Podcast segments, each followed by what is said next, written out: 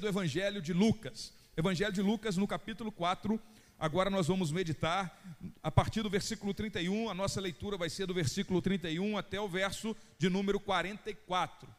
Então nós vamos ler capítulo 4 do Evangelho de Lucas, a partir do versículo 31. E nós estamos caminhando numa sequência é, de mensagens que nós estamos expondo a palavra de Deus, refletindo sobre a palavra de Deus desde o capítulo 1, versículo 1, e vamos nessa sequência até terminarmos o livro. E essas meditações, essas mensagens estão acontecendo aos domingos, às 9 da manhã e às 18 horas. Por isso, a necessidade de nós estarmos presentes, nos esforçarmos para participarmos dos cultos a Deus.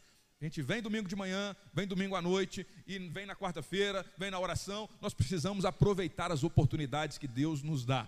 Esse negócio de ter que escolher um culto da semana para ir, já ficou para trás. Já coisa lá do passado, do auge da pandemia, que tinha que dividir, tinha que limitar, era 30 pessoas no máximo aqui, então tinha que fazer, teve domingo da gente fazer seis cultos no mesmo domingo, para que todo mundo pudesse participar, mas hoje a gente não precisa mais disso. Hoje você tem a oportunidade de estar na casa de Deus em todas as oportunidades possíveis. Nós precisamos aproveitar, porque Deus ele nos fortalece. Deus ele ordena a bênção em meio à comunhão do povo dele, e nós precisamos aproveitar essa oportunidade que Deus está nos dando. E eu fico feliz por você estar aqui junto com a gente, celebrando a Deus. Lucas, capítulo 4, verso de número 31. Diz assim a palavra de Deus. Então ele desceu a Cafarnaum, cidade da Galiléia, e no sábado começou a ensinar o povo. Todos ficavam maravilhados com o seu ensino, porque falava com autoridade. Na sinagoga havia um homem possesso de um demônio, de um espírito imundo. Ele gritou com toda a força: Ah, que queres conosco, Jesus de Nazaré? Vieste para nos destruir? Sei quem tu és, o Santo de Deus. Jesus o repreendeu e disse: Cale-se e saia dele. Então o demônio jogou o homem no chão diante de todos e saiu dele sem o ferir.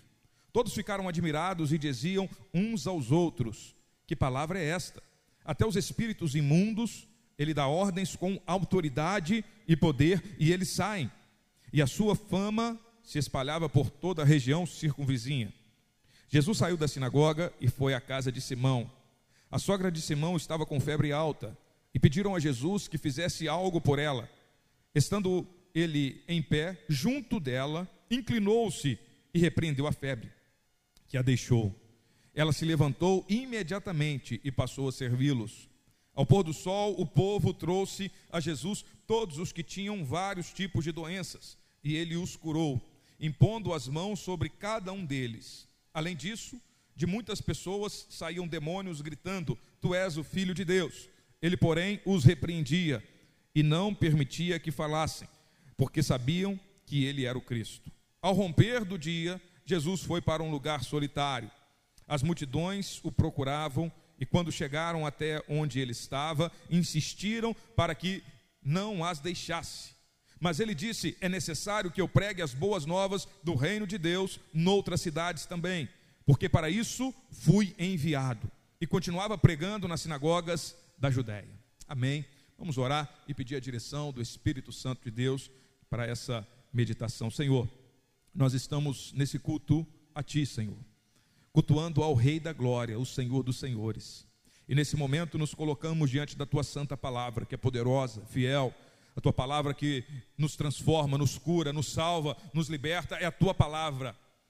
E eu peço a ti, ó Deus, junto com os meus irmãos que aqui estamos, que apesar das nossas limitações, apesar das nossas falhas, o teu Santo Espírito que é real neste lugar, o Senhor venha ministrar nas nossas vidas, venha ministrar na tua igreja, venha nos edificar, venha tratar conosco, venha tratar das nossas necessidades mais profundas. O Senhor conhece cada um que aqui está que a tua palavra vá de encontro à necessidade, porque é a tua palavra que é poderosa. E o Senhor é poderoso, o Senhor está aqui, ó Deus. Nós cremos em Ti.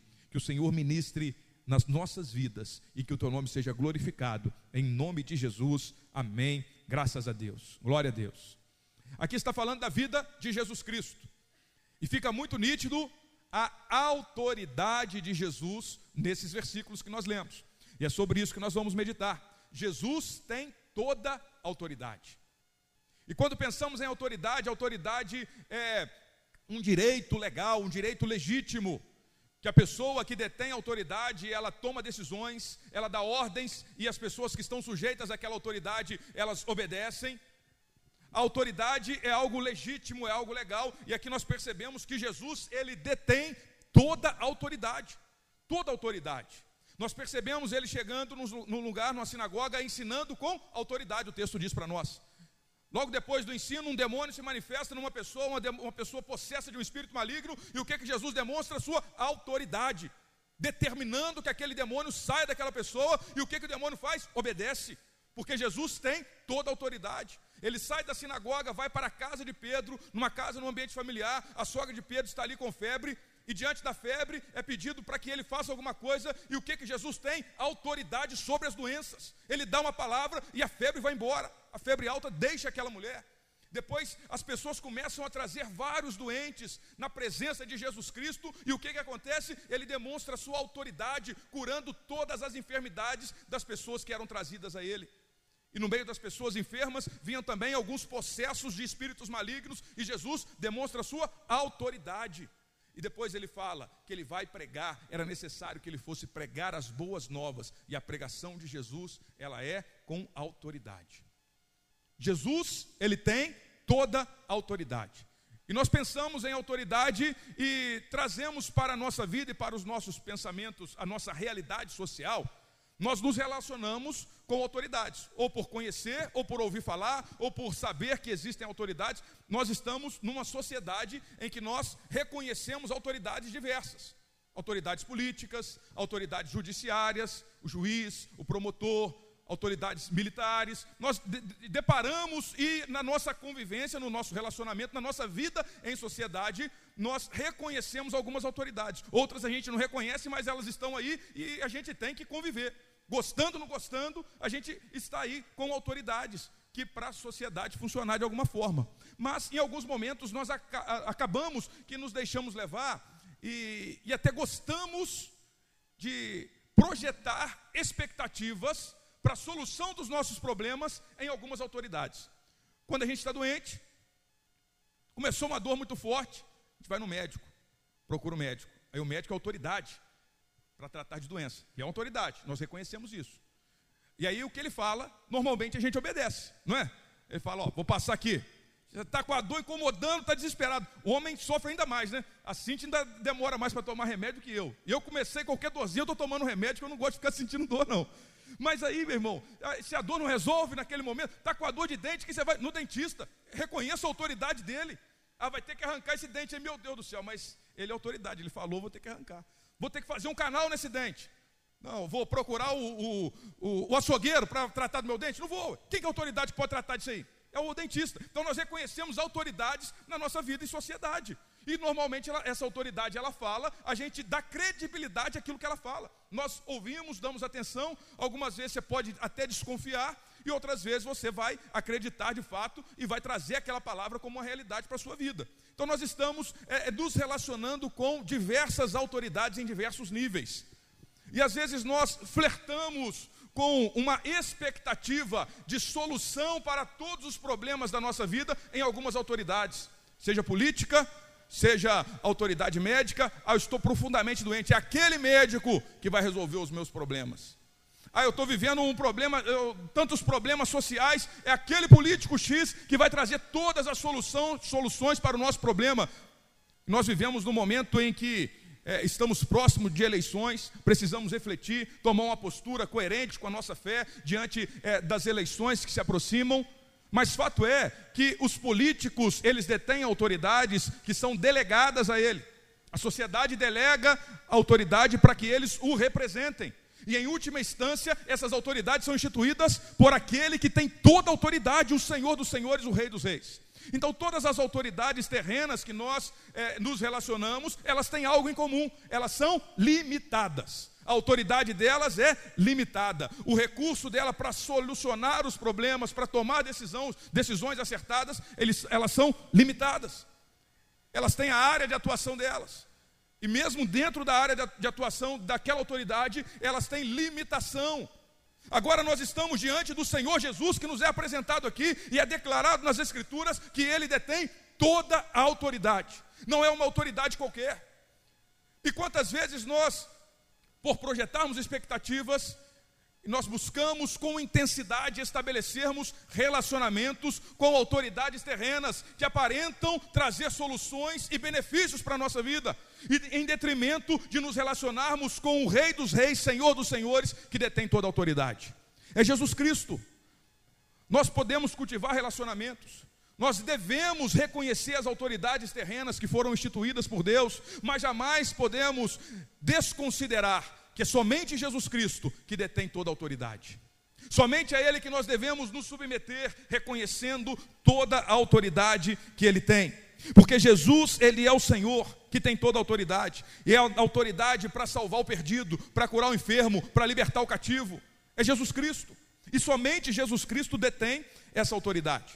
O que é que nós vemos aqui no contexto do Evangelho de Lucas, para chegar nesse momento em que nós lemos Jesus em Cafarnaum e nesse relato, nessa narrativa que nós lemos do que aconteceu com Jesus Cristo, nas mensagens anteriores, nós podemos ouvir isso.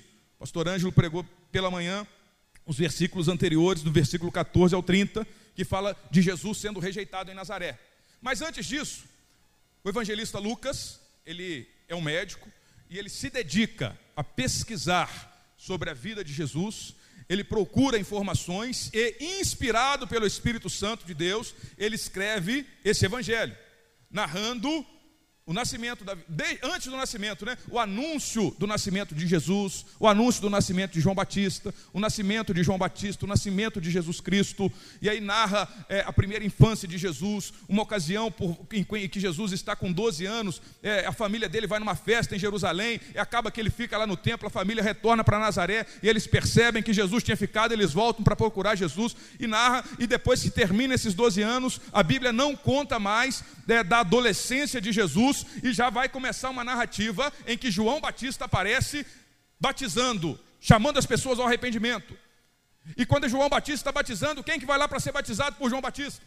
Jesus, o Filho de Deus. E nesse batismo ele se identifica, ele identifica com a nossa humanidade. Jesus é o Filho de Deus, ele se fez homem, Deus encarnado. E Lucas, ele vai demonstrando essa natureza humana perfeita de Jesus. E nessa perfeição da humanidade de Jesus, Ele é aquele que se identifica conosco através do batismo. E tem algo interessante que acontece no batismo de Jesus. Quando Jesus está lá para ser batizado, o que, que acontece? Quem se lembra de algo lá que acontece no batismo de Jesus? O Espírito Santo desce sobre ele, na forma de uma pomba. E o Pai declara: Este é o meu filho amado, em quem eu tenho muito prazer. O Espírito Santo ele está descendo visivelmente sobre a vida de Jesus. E é interessante nós pensarmos nesse contexto, porque a nossa meditação é sobre a autoridade de Jesus. Jesus ele detém toda a autoridade, e a autoridade de Jesus está diretamente ligada à presença do Espírito Santo sobre ele. Isso está narrado por Lucas nos versículos anteriores, no capítulo 3, no batismo de Jesus. Então Jesus ele é batizado e no momento do seu batismo, o Espírito Santo desce sobre ele enchendo e demonstrando para as pessoas que estavam presenciando aquele momento que a autoridade do, de Deus Pai estava sobre o Filho de Deus, o homem que é Deus encarnado estava no meio deles. Emanuel, Deus conosco. Está demonstrando que a autoridade de, de Deus estava sendo derramada ali sobre ele. E aí depois do batismo, o que, que acontece? Jesus é batizado e ele é levado para onde para ser tentado? O deserto. Jesus é levado pelo Espírito para o deserto para ser tentado pelo diabo. E lá no deserto as tentações acontecem. Ele passa por um período de jejum, 40 dias jejuando, o, o, o Satanás aparece para ele e começa a tentá-lo. Se tu és o filho de Deus, transforma essas pedras em pães. Vai tocar na, na, na necessidade. Ele está naquele período de jejum. E Satanás afronta a necessidade de Jesus e ali, se tu és o Filho de Deus, transforma essas pedras em pães. E como que Jesus responde para ele? Qual que é a autoridade em que Jesus está firmado? Falamos da presença do Espírito Santo. E qual que é a resposta dele? É na palavra de Deus.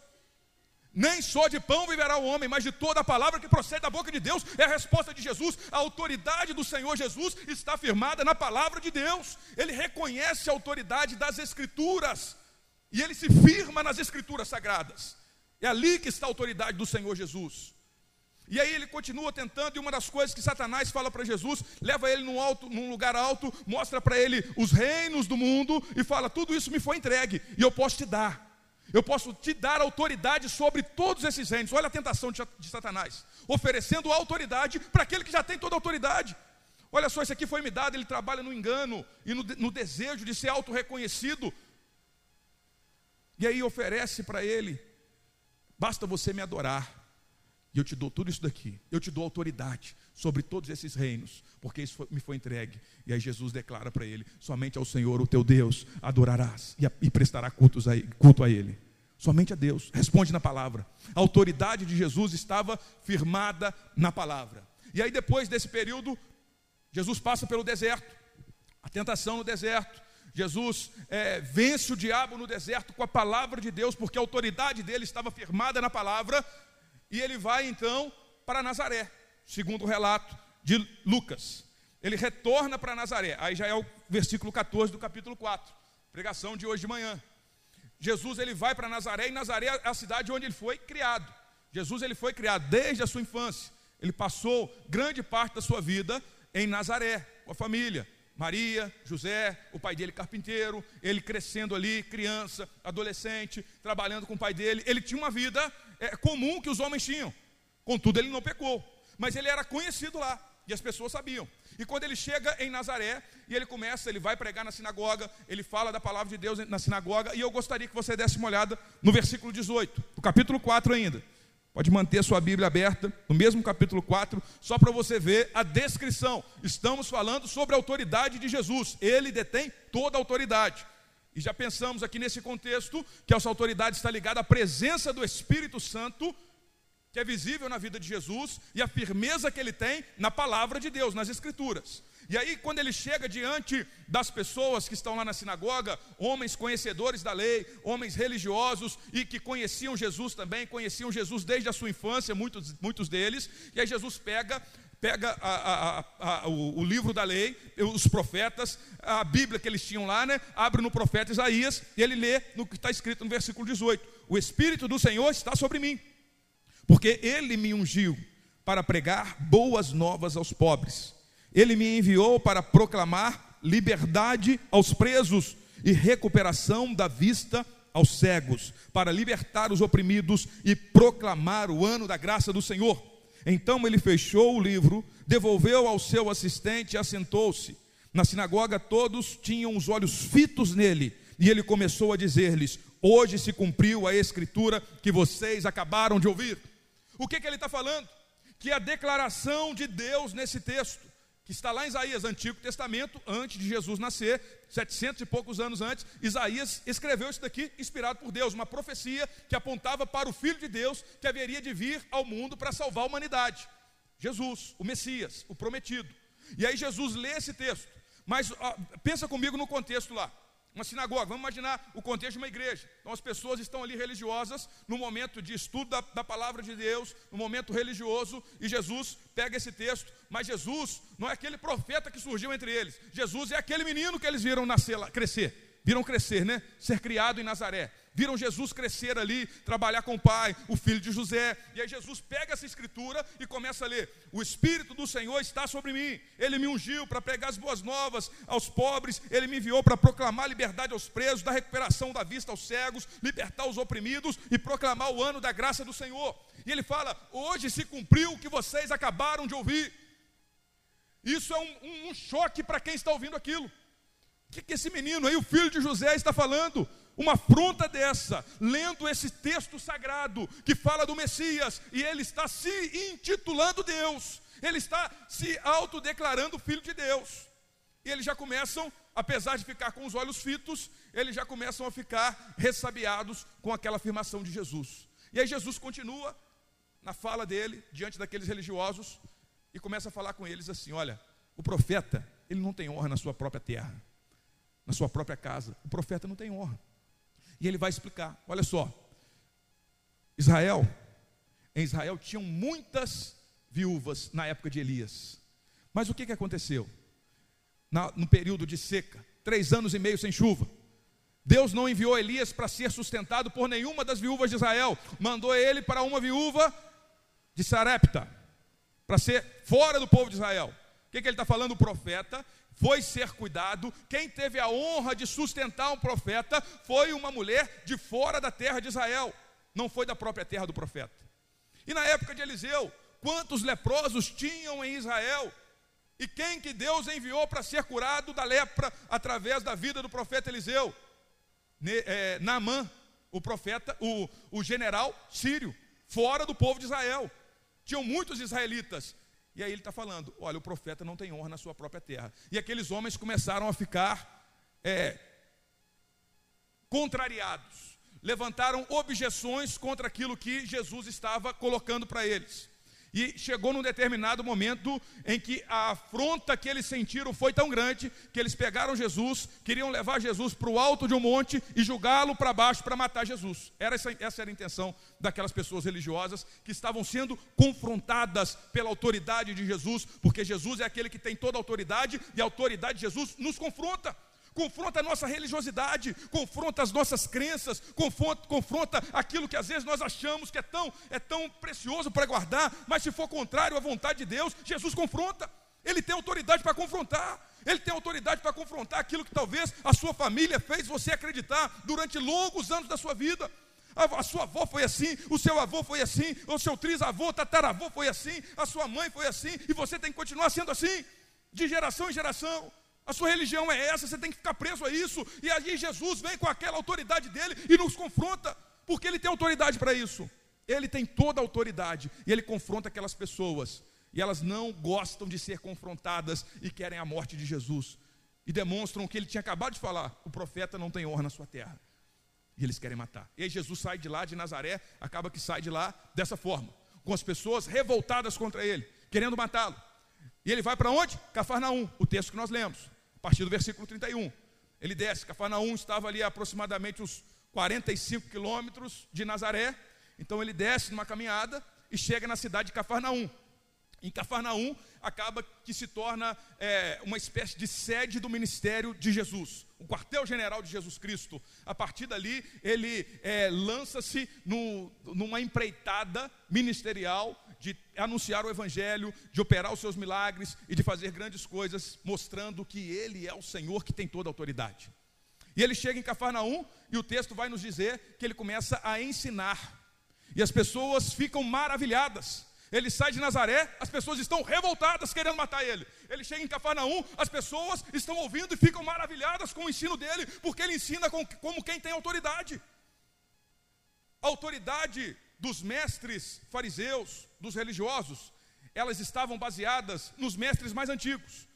Era assim que eles ensinavam, eles sempre citavam os mestres mais antigos. Ah, conforme disse Gamaliel, assim que a lei deve ser seguida, assim que a lei deve ser interpretada, conforme disse não sei quem, lá de trás, e pensava nos nos estudiosos mais antigos que ele. É uma espécie de é, é, citação científica, né? Você vai fazer trabalho científico na faculdade, quem fez faculdade aí, ele vai fazer citações e normalmente ele tem um referencial teórico. Tem várias pessoas que escreveram sobre aquele assunto, que pensaram sobre aquele assunto antes dele, ele vai fazendo suas, cita suas citações. Então a autoridade que as pessoas estavam acostumadas era a autoridade que vinha de pessoas que caminharam antes. E não tem problema com isso. Contudo, Jesus chega e a autoridade de Jesus é diferente, porque a autoridade, ele é a própria autoridade encarnada. Ele não tem uma autoridade que foi delegada a ele. Ele não está firmado na tradição, naquilo que as pessoas traziam por tradição da sua vida. A autoridade dele foi dada pelo próprio Deus Pai, quando o Espírito Santo desceu sobre ele. E as pessoas ali não estavam, em Nazaré não estavam reconhecendo, mas em Cafarnaum eles ficaram admirados. Que, que tipo de autoridade é essa? Nós estamos acostumados com esse tipo de ensino, que é até cansativo, a gente está acostumado a ouvir a mesma coisa, essa citação, ah, fulano de tal disse isso, e a gente deve seguir dessa forma. Aí Jesus chega anunciando o Evangelho, a boa notícia do reino de Deus, anunciando a salvação que ele estava trazendo para a humanidade, com autoridade para pregar. E aí nós vamos ver algumas coisas dessa autoridade de Jesus. Jesus ele tem toda a autoridade, e essa autoridade é expressa de algumas formas nesse, nesse texto que nós lemos aqui. Primeiro, Jesus ele tem autoridade para expulsar demônio. Demônio, a possessão demoníaca, ela é real. Apesar de, na igreja de Nova Vida, nós não ficarmos estimulando, porque a gente não vê essa prática na Bíblia, para os demônios aparecerem. E não é isso que Jesus faz aqui. Mas a possessão demoníaca, ela é real. E nós expulsamos demônio na autoridade de quem? De Jesus Cristo, no nome de Jesus, porque a autoridade é dele. Nós precisamos crer que Jesus tem autoridade para expulsar demônios. E o que está acontecendo ali? Demônio, ele existe, os poderes malignos, eles são reais, e eles podem se manifestar. Inclusive no meio do povo de Deus. Onde eles estavam? Numa sinagoga, uma espécie de igreja. É lógico tem as suas diferenças, mas ali o povo estava reunido para um culto a Deus, para estudar a palavra de Deus. Quem que era o pregador daquele momento lá? Jesus Cristo, o Filho de Deus. E o que, que acontece? O demônio ele se manifesta. E como que ele se manifesta ali? Ele se manifesta falando algumas coisas que são inclusive verdade. Ele se dirige para Jesus, ele se opõe a Jesus. Ah, tu és o Jesus, o Nazareno, veio para nos destruir. O demônio falando com Jesus, né? Você veio aqui para nos destruir, você veio é, é para acabar conosco. Eu sei quem tu és. Ele aponta para Jesus. Tu és o santo de Deus. O demônio falou a verdade ou mentira? Verdade. Jesus é o santo de Deus. O demônio tem conhecimento de quem é Jesus? Tem. E muitas vezes nós desprezamos. Nós, é, é, crentes, estamos desprezando o conhecimento de quem é Jesus, mas os demônios eles sabem perfeitamente quem é Jesus. Só que Jesus não queria saber da verdade que eles estavam declarando, desprovida de graça, de amor, de esperança, porque ele veio trazer a verdade que liberta, e não a verdade de um conhecimento vazio, de apenas saber quem ele é, mas se opor à verdade dele. Porque os demônios se opunham a Jesus Cristo. Apesar de ser verdade o que eles estavam falando, era uma verdade desprovida de amor, graça e esperança. Jesus, ele traz a verdade repleta de graça, de amor e de esperança para nos dar salvação. Mas ali diante daquele demônio que faz essa declaração de que Jesus é o santo de Deus, Jesus o que, que ele faz? Ele repreende. Cala-se, manda ele calar a boca, cale-se e saia dele. E o que, que o demônio faz? Sai dele imediatamente. As pessoas tinham vários rituais de exorcismo. Era comum na época os judeus eles tinham vários rituais. Inclusive, alguns as pessoas ainda trazem até hoje. Colocar algum tipo de erva, algum tipo de planta para espantar os demônios. Colocar algum tipo de. É, fazer alguns, algumas frases repetidas para espantar o demônio. E as pessoas tentavam de diversas formas, e algumas vezes dava certo, outras, não davam mas eles estavam acostumados com aqueles rituais de exorcismo que duravam horas e até dias e às vezes sem sucesso. Aí chega Jesus, quando percebe uma manifestação de um demônio, e ele simplesmente fala: cale-se, saia dele. E o que, que o demônio faz? Obedece, porque as palavras de Jesus têm autoridade. Ele não precisa, a, a, a, autoridade dele não está ligada a um método, uma forma de fazer um, um exorcismo, não. A autoridade está impregnada nas palavras de Jesus Cristo. E ele declara: saia dele, e o demônio obedece. Nós precisamos crer que Jesus tem autoridade para libertar as pessoas que estão cativas por espíritos malignos. Quem tem o Espírito Santo de Deus, quem crê em Jesus de fato e recebeu o Espírito Santo, essa pessoa, ela não é possuída por um espírito maligno, mas ela pode sofrer às vezes opressão maligna, pode sofrer influências malignas né? e, e diversas outras manifestações que o diabo faz para oprimir, levar a pessoa a uma prisão espiritual. Mas aquele que não tem Cristo na sua vida ainda, ele além de ser oprimido, poder ser, né, oprimido pelo diabo, influenciado pelo diabo, ele também pode ser possuído pelo diabo.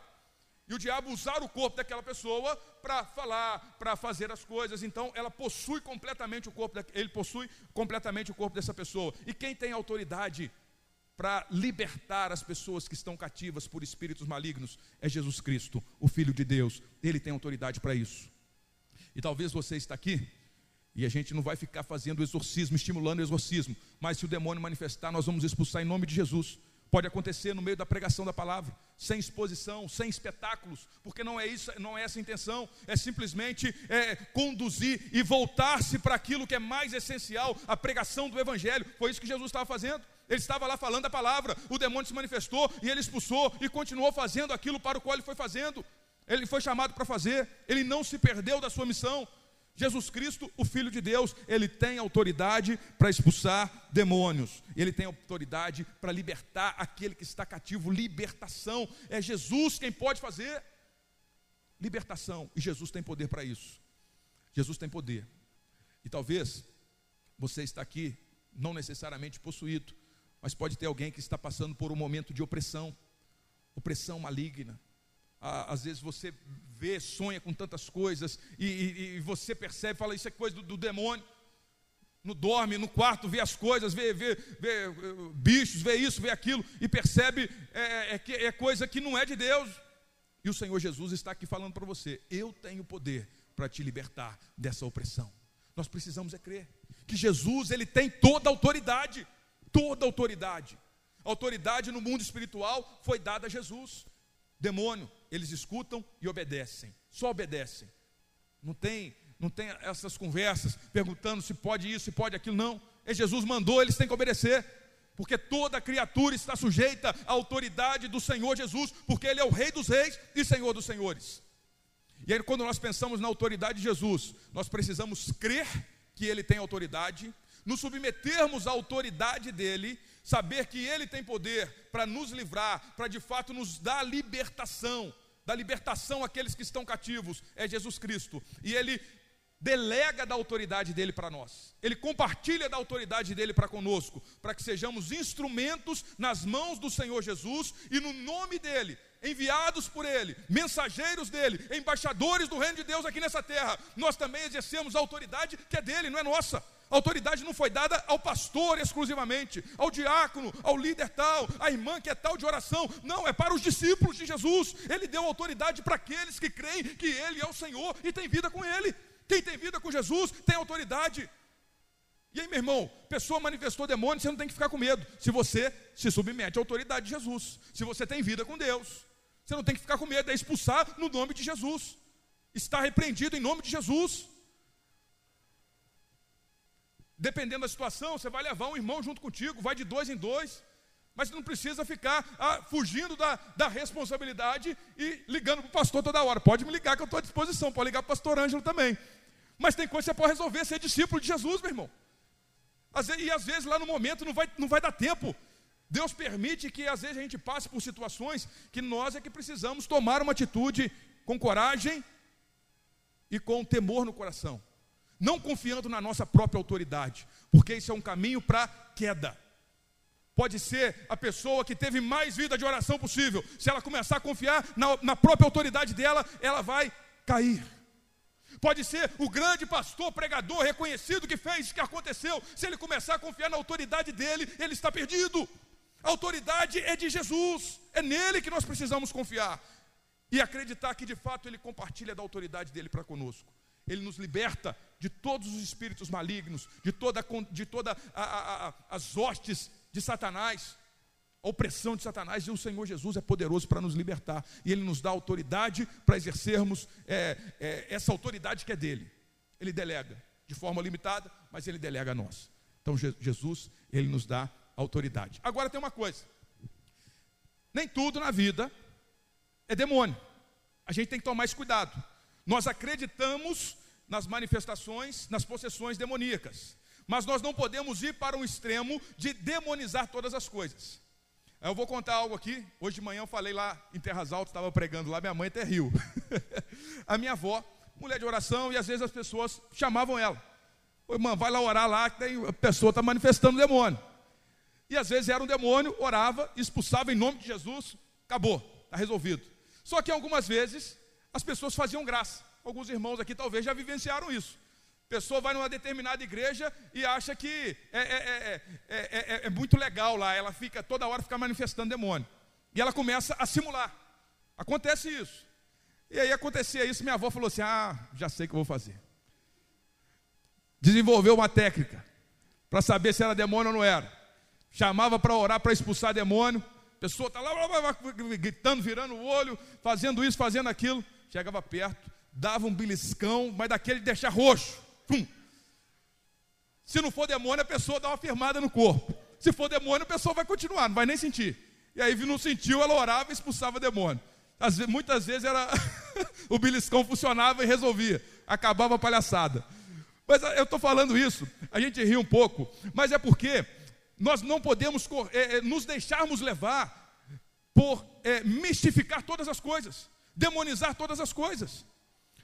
Tem um primo nosso, ele começou a ir à igreja, aí todo enrolado, arrumou um carro velho, ia de carro para lá, para cá, não pagava documento, pneu careca, e o carro todo atrapalhado, cheio de multa, cheio de problema, e ele tá que roda para lá, roda para cá, aí o carro acabava a gasolina e não tinha colocado gasolina. Aí falava que era o demônio. Ah, o inimigo, isso é coisa do inimigo.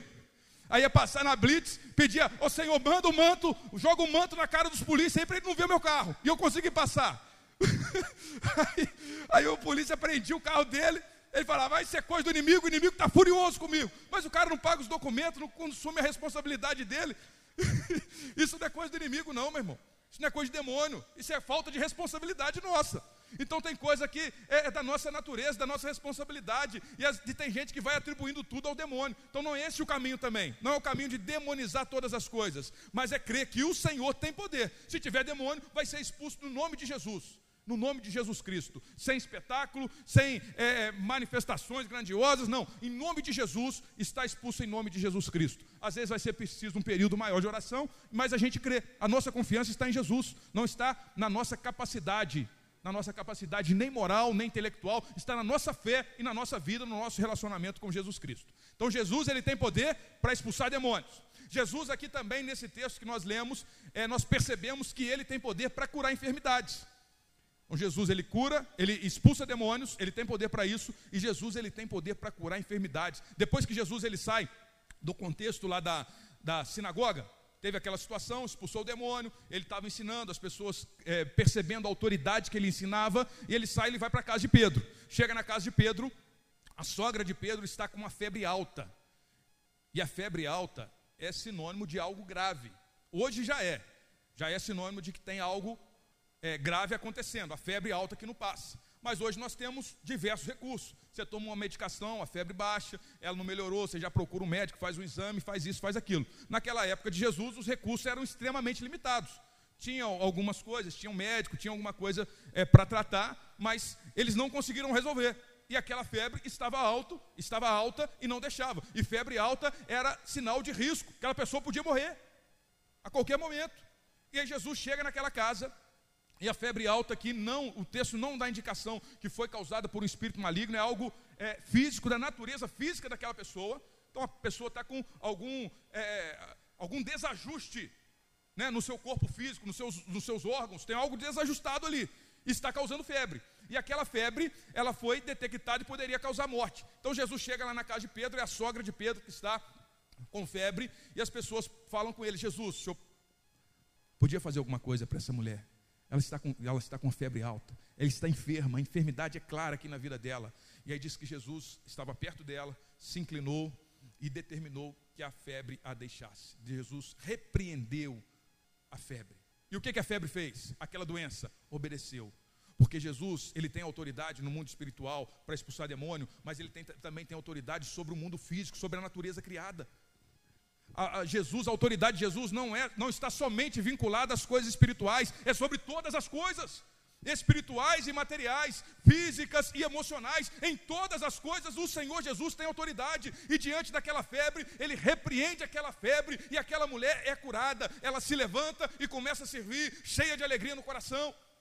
As pessoas intercederam, as pessoas falaram com Jesus, buscaram o socorro em Jesus, crendo e reconhecendo que Ele detém toda a autoridade, inclusive sobre as doenças, sobre as enfermidades. Basta uma palavra de Jesus para que a doença retire-se, para que a enfermidade seja sanada, a saúde seja restaurada, porque Ele tem toda a autoridade. Nós percebemos essa autoridade para cura. Depois que Ele cura aquela mulher, é sábado, Vamos lembrar que é um dia de sábado, eles estavam na sinagoga, depois ele foi para a casa de Pedro, mas ali no sábado os judeus tinham uma série de restrições de coisas que eles não poderiam fazer num dia de sábado. E entre as restrições que eles tinham, é, eles não poderiam carregar uma pessoa, eles não poderiam fazer é, diversos tipos de esforços, tinha uma série de regras que eles deveriam seguir. E eles estavam lá, as pessoas ouvindo falar de Jesus, ouvindo e percebendo a autoridade que Jesus tinha sobre os demônios e sobre as doenças, e eles estão lá na expectativa de se achegarem a Jesus, mas eles não poderiam se esforçar, carregar ninguém, chegar perto de Jesus enquanto não acabasse o sábado. E que hora que acabava o sábado para o judeu? Ainda é assim, né? Às 18 horas. Não, não vira o dia, né? não é meia-noite igual nós. Então, o sábado, ele, ele começa às 18 horas da sexta-feira e termina às 18 horas do sábado. Então, quando foi entardecendo o dia, as pessoas é, se viram livres das regras do sábado e começaram a levar os doentes para Jesus curar. E o que, que aconteceu? Jesus demonstrou a sua autoridade curando os enfermos, curando as pessoas que estavam enfermas. Os, as pessoas que manifestavam é, demônios ali diante dele, ele expulsava, ele repreendia os demônios, demonstrando a sua autoridade. Autoridade para curar.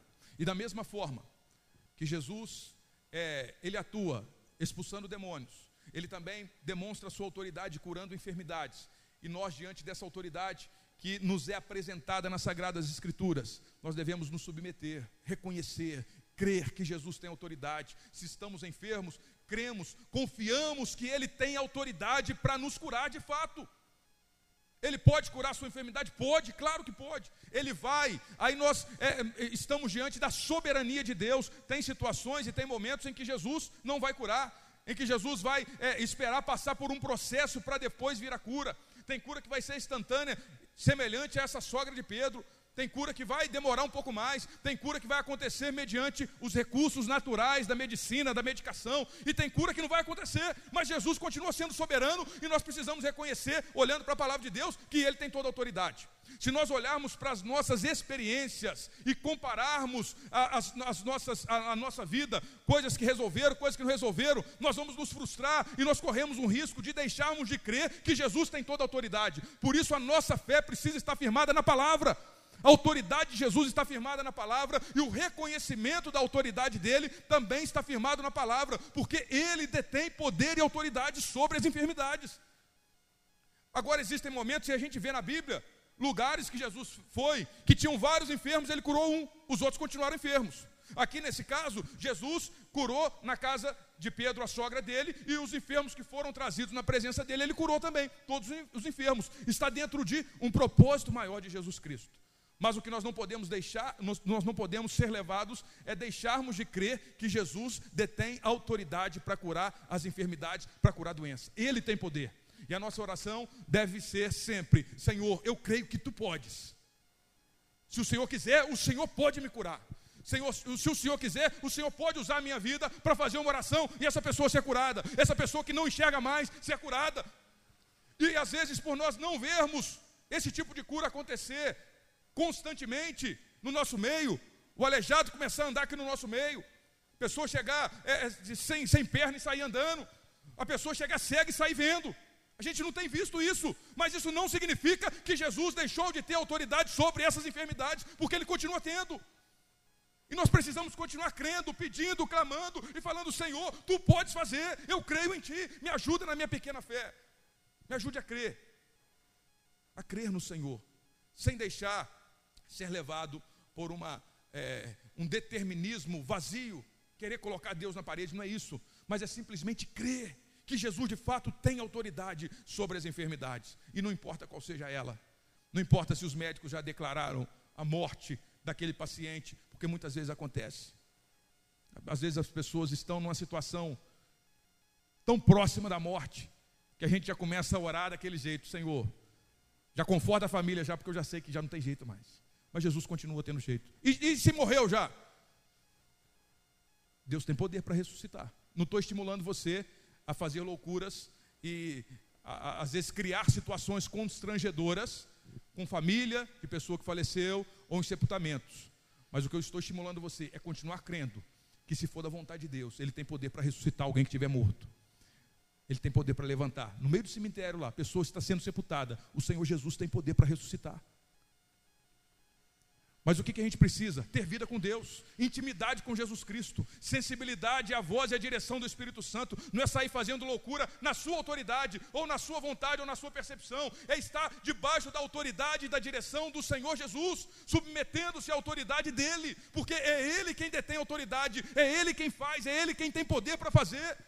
Nós somos apenas instrumentos, mas a, a, apesar de não nos deixarmos levar pela nossa vontade, nós também não podemos no, nos reter diante daquilo que o Senhor pode fazer através das nossas vidas, porque Ele pode, pode usar você para curar, para orar e uma pessoa ser curada, curada milagrosamente, e um grande milagre acontecer, porque o Senhor Jesus tem autoridade para curar os enfermos, para curar as enfermidades. E o Senhor Jesus, ele tem autoridade para pregar o evangelho.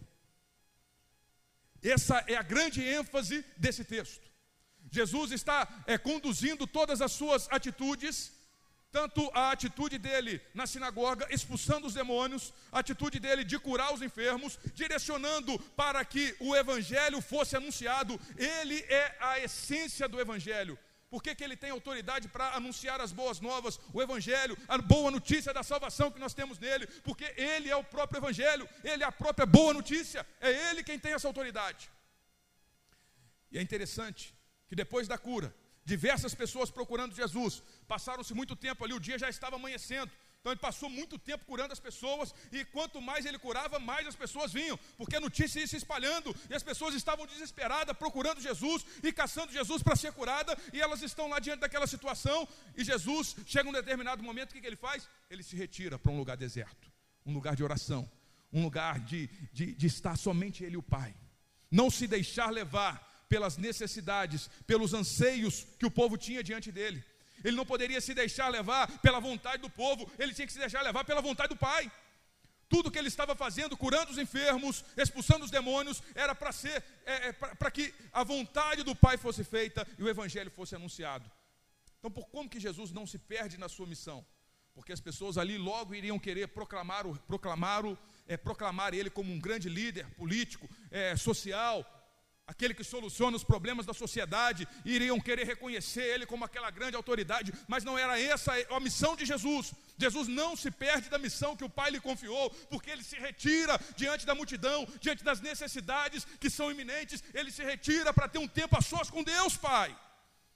E quantas vezes nós corremos esse risco?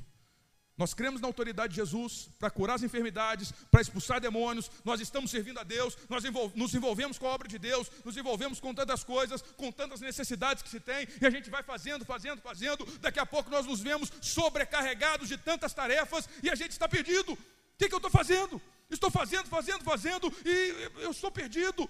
Me acostumei a fazer tanta coisa para Deus, em nome de Deus, mas eu já não tenho mais vida com Deus. Que o Senhor tenha misericórdia de nós. Jesus, ele sabia perfeitamente qual era a missão dele, e quem lhe deu a missão foi o próprio Deus, ele não poderia se perder. Então, ele constantemente tem momentos em que ele se retira. Enfermos, ainda tinham muitos. Pessoas doentes, ainda tinham muitas naquela comunidade e nas cidades vizinhas. Pessoas é, endemoniadas, ainda tinham muitas. E mesmo o próprio Jesus, ele se retirava. Ele não curou todas as pessoas da época dele. Ele não expulsou o demônio de todas as pessoas. Mas ele morreu na cruz para poder dar salvação a todo aquele que crê que ele é o Senhor e Rei da glória. Essa era a missão dele. Nós não podemos nos perder. A cura, ela é algo maravilhoso que Deus pode operar, mas ela precisa apontar para a glória do Senhor e para aquele que é o Senhor e Salvador das nossas vidas, Jesus Cristo, Filho de Deus. Vamos olhar o versículo de número 42, ele diz assim, ó. Versículo 42 do capítulo 4. Ao romper do dia, Jesus foi para um lugar solitário, ou seja, ele se retirou.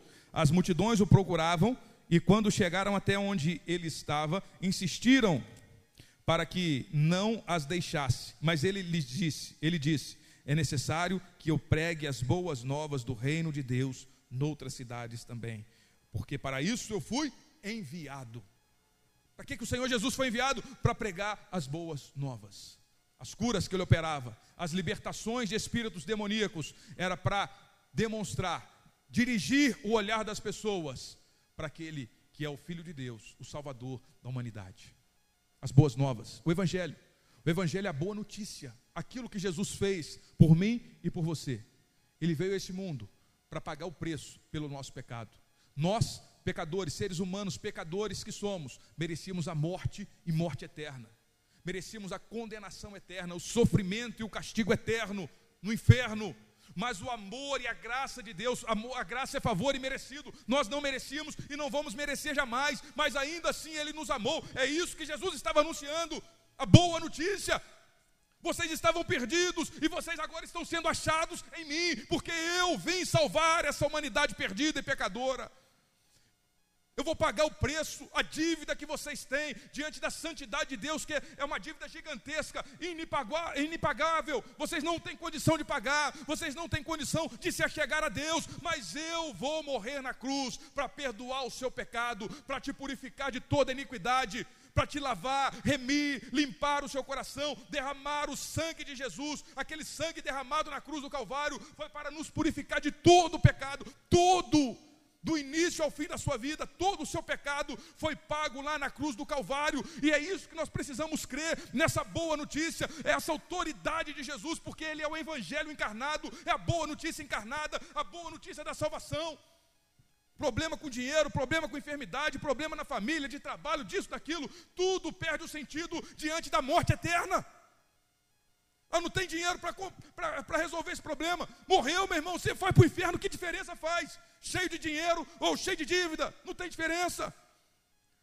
Esse, o grande problema nosso é se nós estivermos sem Jesus, sem a presença real de Jesus Cristo como o Senhor e Salvador das nossas vidas. E foi para isso que ele veio. Mais do que curar enfermidades, as enfermidades elas são sinais, são é, o cuidado de Deus, e Deus cuida sim das nossas vidas, Ele tem poder para isso mas ele aponta para algo maior, que é a salvação que nós temos nele. E é nisso que nós precisamos nos apegar: o Evangelho, viver o Evangelho, crer no Evangelho, viver de todo o coração, anunciar o Evangelho com a autoridade que vem de Jesus, porque quem tem autoridade para pregar é Jesus. Autoridade para pregar aqui, igual às vezes nós estamos pregando, pastor, não é por ter um título de pastor, não é isso que me dá autoridade para pregar. Não é por falar de uma forma tal, a entonação tal, as palavras tais. Não é isso que dá autoridade para pregar o Evangelho. O que dá autoridade para pregar o Evangelho é Jesus Cristo, o Filho de Deus. Seja falando bem, seja falando mais ou menos, usando expressões erradas do português errado, falando é, grosso, falando fino, não importa, meu irmão. A autoridade é da mensagem do Evangelho, e essa mensagem é Jesus Cristo, o Filho de Deus. Por isso eu posso pregar o Evangelho, porque a autoridade não é minha, é de Jesus. Por isso você pode pregar o Evangelho, porque a autoridade não é sua, não depende de você, é a graça do Senhor Jesus que te capacita e te dá autoridade para anunciar essa mensagem, a mensagem das boas novas da salvação. Direciona a, a, a, as pessoas que às vezes vão te procurar, isso é natural na nossa vida. A gente se relaciona com pessoas e às vezes elas estão aflitas, estão passando por problemas, querem desabafar. Então, nesses momentos em que você está perto de alguém, às vezes compartilhando a sua dor também, mas direciona para o Evangelho. Aproveite as oportunidades. Ah, está muito alegre? Direciona para o Evangelho. Olha só, a nossa alegria precisa ser Jesus. Está ah, tá comemorando, está falando de algo que conquistou. Comprei meu carro novo.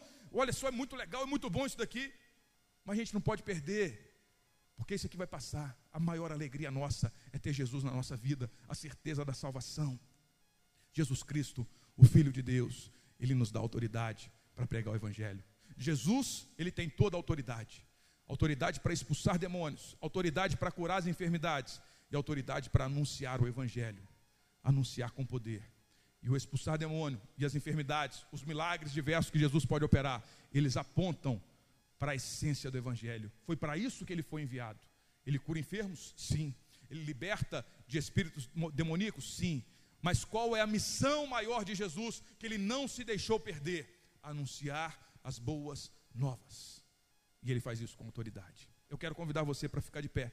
Nós já vamos daqui a pouco celebrar o batismo nas águas, que é o marco da vida, da nova vida que Deus nos dá.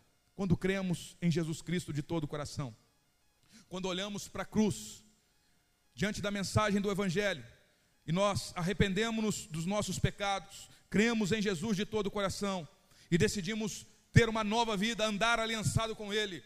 O passo seguinte da fé, da aliança com Jesus Cristo, é o batismo nas águas, que demonstra ali um novo nascimento. É o morrer para o pecado, é o morrer para o mundo, é o morrer para a velha criatura e viver para Deus. Ressurgir, reviver, renascer, a ressurreição com Cristo, é participar da morte de Cristo e participar da ressurreição de Jesus Cristo. Ó Deus, nós estamos diante de Ti. A tua palavra foi anunciada. E mais uma vez, nós percebemos que o Senhor Jesus detém toda a autoridade. Nós reconhecemos a tua autoridade. Nós declaramos a tua autoridade, Senhor. Nós nos submetemos à tua autoridade. Nós pedimos, Senhor, vem sobre nós, vem sobre nós, nos ajude a crer, tem misericórdia. Tem misericórdia porque em alguns momentos da vida nós recorremos a outras autoridades para resolver os nossos problemas e, e pensamos que elas é que detêm total autoridade ao político, ao médico, ao advogado, ao juiz, a, pessoa influente X, a pessoa influente Y. Pensamos que essas pessoas detêm autoridade e vão solucionar os nossos problemas, mas Deus, o Senhor hoje está nos chamando a confiar somente em Ti, pois o Filho de Deus, Jesus Cristo, é que detém toda a autoridade. Autoridade no mundo espiritual para expulsar demônios, autoridade no mundo físico para declarar a natureza criada, dar ordens e a natureza obedecer, dar ordem à enfermidade e ela bater em retirada. O Senhor Jesus é poderoso, ó Deus. O Senhor Jesus é poderoso.